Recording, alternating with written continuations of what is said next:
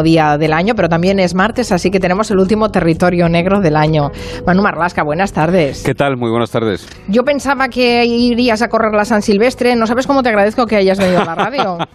Habrás venido corriendo, claro. No, la, no, no, la edad que no perdona ya. No estoy ya para muchas San Silvestre. No me lo puedo creer, Manu. No puede ser que hayas dejado de correr. No, no lo he dejado del todo. Ah, vale. Uno se dosifica más, ¿no? Vale, vale. Muy bien, muy bien. Y Luis Rendueles, buenas tardes. Hola, buenas tardes. A ti no te conozco afición de, de correr. No, corro detrás de Manu cuando, cuando, me toca. Cuando me toca. Está bien. Bueno, uh, estás en Gijón, ¿no? ¿Qué tal se, Sí. se presenta el, el fin de año en Gijón? Estupendamente. Hace sol, aquí ya no llueve, no sé lo que está pasando en Asturias. No llueve, hace sol y hace mucho frío de noche. Pero Se bien. llama cambio climático, Luis. Sí, posiblemente. Nos están posiblemente. volviendo locos. En fin, bueno, es el último territorio negro del año. La verdad es que el año ha sido en general bastante negro, pero no sé si es que hay algún año que no lo sea, sinceramente. Y hoy nos quieren traer Manu Marlasca y Luis Rendueles para cerrar este año una, una historia, que es la historia de Ada. Es la segunda mujer condenada a prisión permanente revisable. 14 personas cumplen ya esa, esa prisión permanente revisable y Ada O sea, acaba... 14 y eh, 14. dos mujeres solamente. Dos mujeres, Ana Julia Quezada, que también Sí. fue condenada este año a prisión permanente revisable. Recordemos, en primera instancia todavía le quedan dos recursos. Y ahora esta segunda mujer, Ada de la Torre, que ha sido condenada por el crimen de su hija, una niña de nueve años llamada Kiara, a la que envenenó y asfixió hace ahora 11 meses, en enero de este año 2019, que hoy acaba, en el barrio bilbaíno de Achuri. Es una historia, desde luego, terrible e inexplicable.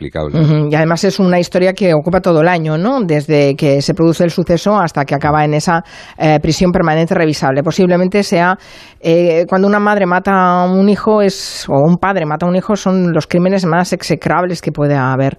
Empecemos por saber lo ocurrido ese 16 de enero de, de este año, del 2019, en esa vivienda en Bilbao era, ¿no? Ujú, en calle George Steer. En ese piso vivían Ada de la Torre, de 38 años, con sus dos hijas. Eran de distintos padres. Eh, Kiara tenía 9 años, Yosune tiene 19 y la hija de Yosune, la nieta de, de Ada, de 2 años. Ese día la mayor Yosune se dio cuenta de que pasaba algo raro. Ella había llamado por teléfono a su madre y cuando llegó a casa encontró todo el piso a oscuras. La mujer con su bebé en brazos entró en la habitación de su madre y la encontró inconsciente, sobre la cama. Y Kiara, su hermana pequeña, estaba a su lado, inerte y muerta, según ella misma comprobó. Y esta chica, Yosune, 19 años, madre de un bebé, eh, llama a los servicios de emergencia. Sí, tras comprobar que la cría, que su hermana está muerta y que su madre todavía aún respira, eh, la llama a los servicios de emergencia y los sanitarios solo alcanzan, solo pueden certificar la muerte de Kiara y encuentran a su madre abrazada a ella, a la niña, y en parada cardiorrespiratoria. Eh, inmediatamente al trasladar a un hospital la inducen al coma y en ese estado de coma permanece tres días. Y mientras tanto la Policía Autonómica Vasca, la Archaina, comienza las investigaciones que se, que se enfocan claramente en una dirección cuando llegan la auto- los resultados de la autopsia de la cría. Eh, es- esa autopsia lo que, lo que deja claro es que Kiara había muerto envenenada por un cóctel de medicamentos, tenía hasta cinco distintos en el cuerpo y entre ellos eh, medicamentos fármacos muy potentes como el tramadol, un opiáceo llamado tramadol y bastante popular en Estados Unidos, donde ha causado prácticamente una epidemia de, adicción a él, y varios antidepresivos. Y ya inconsciente, con, eh, eh, prácticamente sin conocimiento por los fármacos que había ingerido, había sido asfixiada con una almohada. Y todo, lógicamente, apuntaba a la madre que cuando despertó del coma en el hospital de Basurto fue detenida por la policía inmediatamente y fue acusada de la muerte de la niña. Un coma al que la inducen porque eh, estaba en parada cardiorrespiratoria cuando la encontraron y está y cuando está fuera de peligro supongo que es cuando le toman declaración y, y la, y- y le dicen que está acusada de la muerte de su hija. Sí, sí, claro. Y ella da una versión bastante sorprendente de lo que, de lo que ocurrió en su casa. Dijo que la tarde del 16 de enero, un tipo, un hombre encapuchado, que iba vestido de negro, que llevaba un cuchillo en la mano, entró en su piso después de forzar la puerta y la obligó a sentarse a escribir unas cartas dirigidas a su hija Yosune, a la hija mayor. En esas cartas, que había escrito con tinta roja y que la policía sí encontró en la habitación de la mujer, se leían cosas como Estoy obligando a tu madre a matar a su hija y suicidarse. Compórtate como una buena madre o te haré lo mismo. No tengo nada que perder. Y ella contó que ese misterioso hombre la, la obligó a dar muerte a Kiara, a su hija. Sí, efectivamente. Ada sostiene en esa primera declaración que no recordaba, bueno, que tenía como una nebulosa de cómo lo había hecho, de cómo había hecho ingerir a Kiara todos los fármacos que llevaba en el cuerpo, pero sí que admitió, sí que recordaba con bastante nitidez que la asfixió con la almohada por orden del intruso este vestido de, de negro. Y que ese mismo tipo, ese mismo individuo, lo había obligado a escribir esas cartas y a tomar los mismos fármacos que le habían dado la niña. Y es cierto, porque en el examen en el que fue, al que fue sometido ella, Ada, eh, se les trae sangre y se comprueba que los medicamentos coincidían. Es decir, los medicamentos que habían matado a la pequeña eran los mismos que tenía en el cuerpo la madre. ¿no? El extravagante testimonio, por lo menos extravagante, cuanto menos, no la libró ni mucho menos de que la juez de instrucción la mandase a prisión, a prisión preventiva, cuando se recuperó completamente y dejó el hospital de Basurto. Claro, porque la policía investigaría, mm, porque tiene la obligación de investigar cualquier cosa, eh, esa posible presencia del intruso en el lugar del crimen y, lo descartó. Eso es, no se encontró ni un solo indicio que apuntara a la presencia de una posible tercera persona, de ese hombre misterioso en el escenario del crimen. Los investigadores comprobaron las cámaras de seguridad, revisaron palmo a palmo la casa en busca de huellas, de vestigios. El piso no presentaba ninguna señal de lucha, no había puertas ni ventanas forzadas. Y Ada, eso sí, desde la prisión de Masilla de las Mulas, en la provincia de León, donde fue ingresada, insistió durante dos meses y medio después en la misma versión. Y lo hizo mediante una larga carta de 12 folios que escribió desde la cárcel a su hija Yosune, que no quiere saber nada de su madre desde que fue encarcelada. ¿Y qué decía en esa carta? Bueno, no variaba nada sustancial. También acusaba de, de todo a ese misterioso hombre vestido de negro, pero las declaraciones ante la policía. Ahora, en esa carta, sí que decía recordar de manera nítida cómo machacó las pastillas, todas las pastillas que tenía el tramadol, los antidepresivos, y se los puso a su hija en un vaso de leche con colacao que le obligó a beber, ¿no? Aunque siempre, insistía, obligada por ese intruso vestido de negro que se metió en su casa. En la carta, ahora, sin embargo, negaba haber asfixiado a la pequeña, negaba haberla rematado, digamos, con una almohada y atribuyó esa acción al hombre de negro.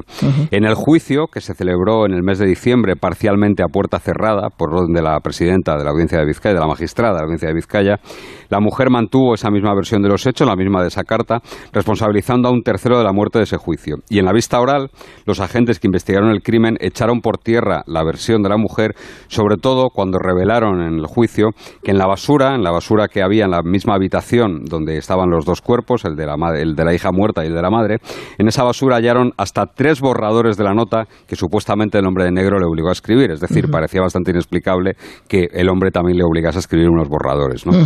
Bueno, en el juicio, eh, del que luego hablaremos, se celebró este mes de diciembre el juicio, ¿eh? o sea que es reciente. Y en él tampoco se encontró una explicación a lo ocurrido, a lo que pasó por la cabeza de esa mujer para acabar así con la vida de su hija. No, no hay ningún móvil oficial o determinado, es verdad. tiene que estar en la cabeza de esa mujer. Así lo reconocieron todas las partes en el juicio. En ocasiones, hablabas antes de los crímenes más crueles, también son los más inexplicables. No, no hay una razón a veces para un crimen tan tremendo, por mucho que intentemos desde aquí eh, explicarlo o entenderlo.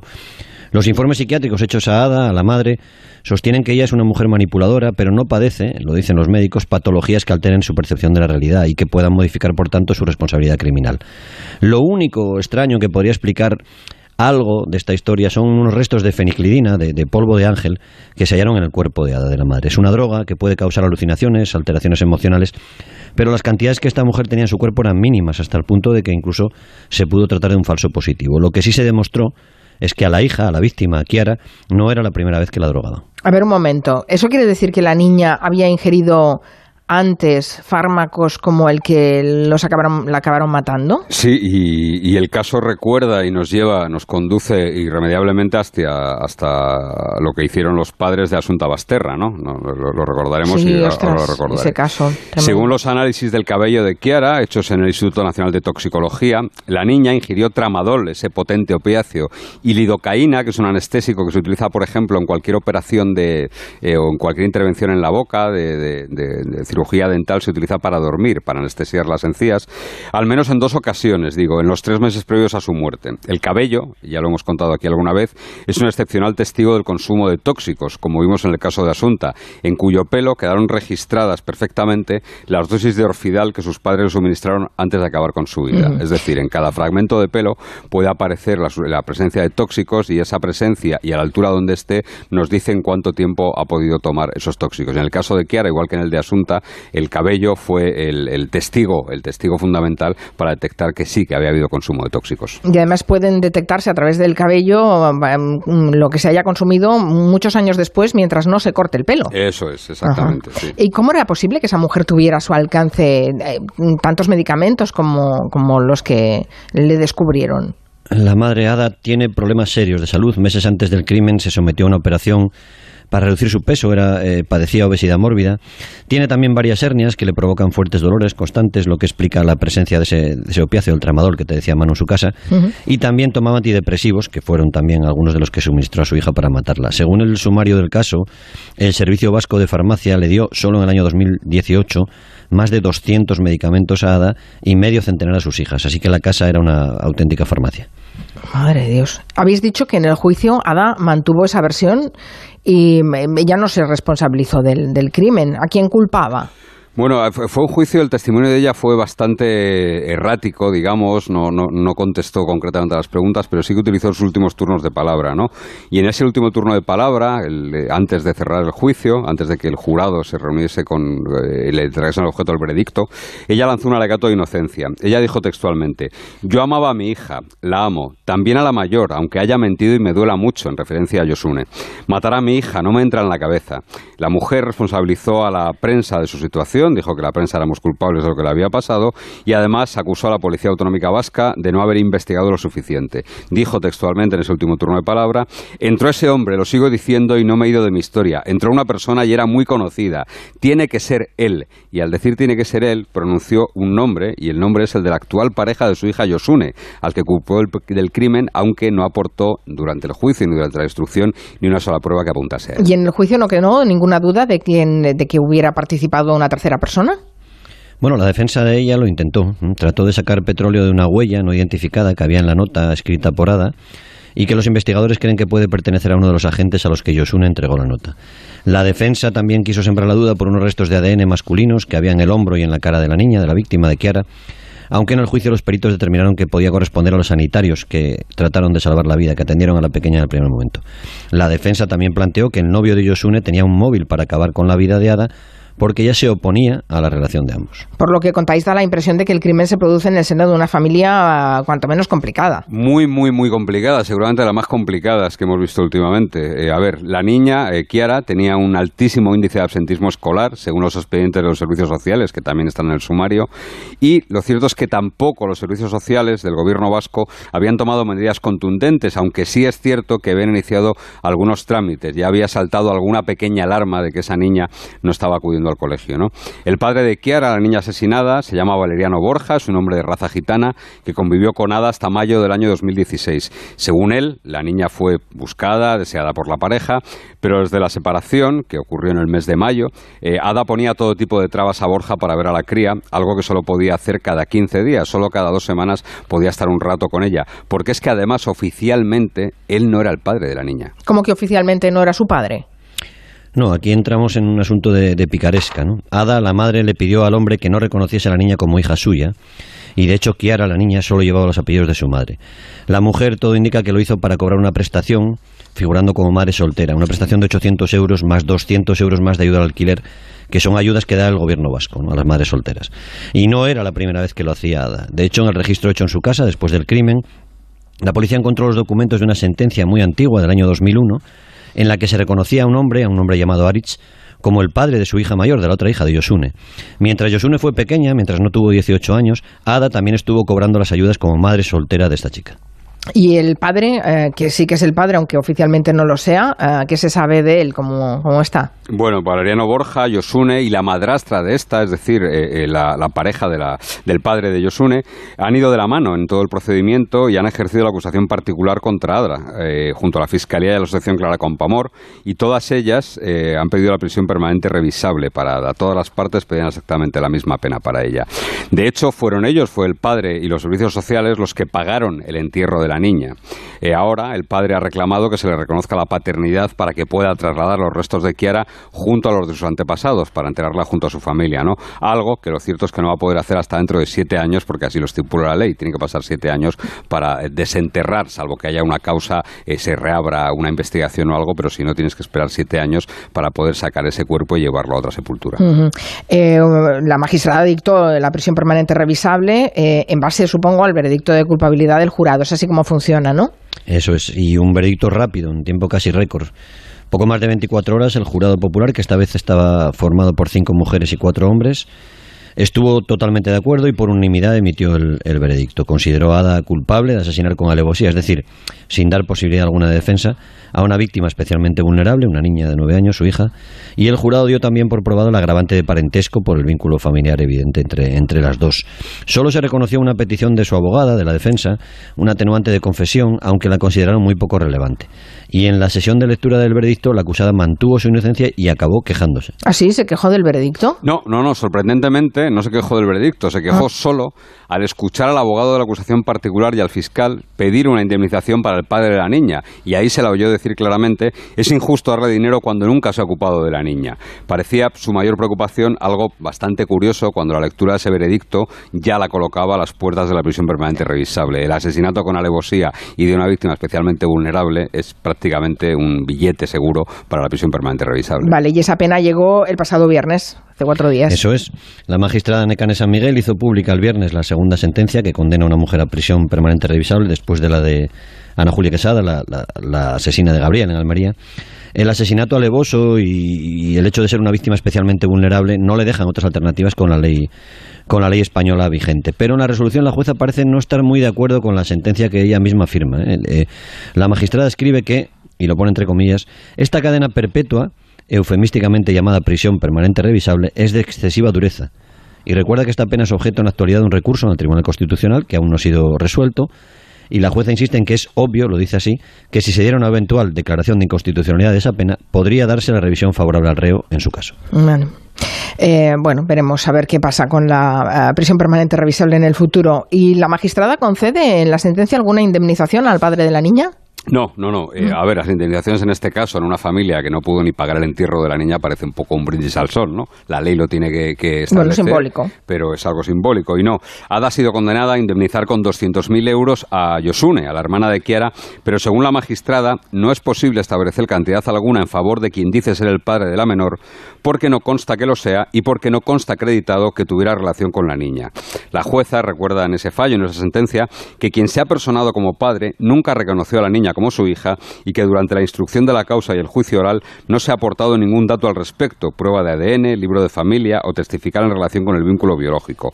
Ahora, eso sí que ya lo decimos nosotros y lo ha anunciado el padre, ese reconocimiento lo va a tener que batallar el padre por la vía del contencioso administrativo que está abierta, que ya sabemos que es algo más larga, que es bastante cara, pero va a ser la única manera que Valeriano Borja va a tener la posibilidad de, mm, bueno, pues finalmente ser reconocido como el padre de Kiara. Ya no tendrá indemnización, por supuesto, pero bueno, a efectos de, como decía él, trasladarla a la sepultura junto a sus familiares, pues sí que le podrá servir.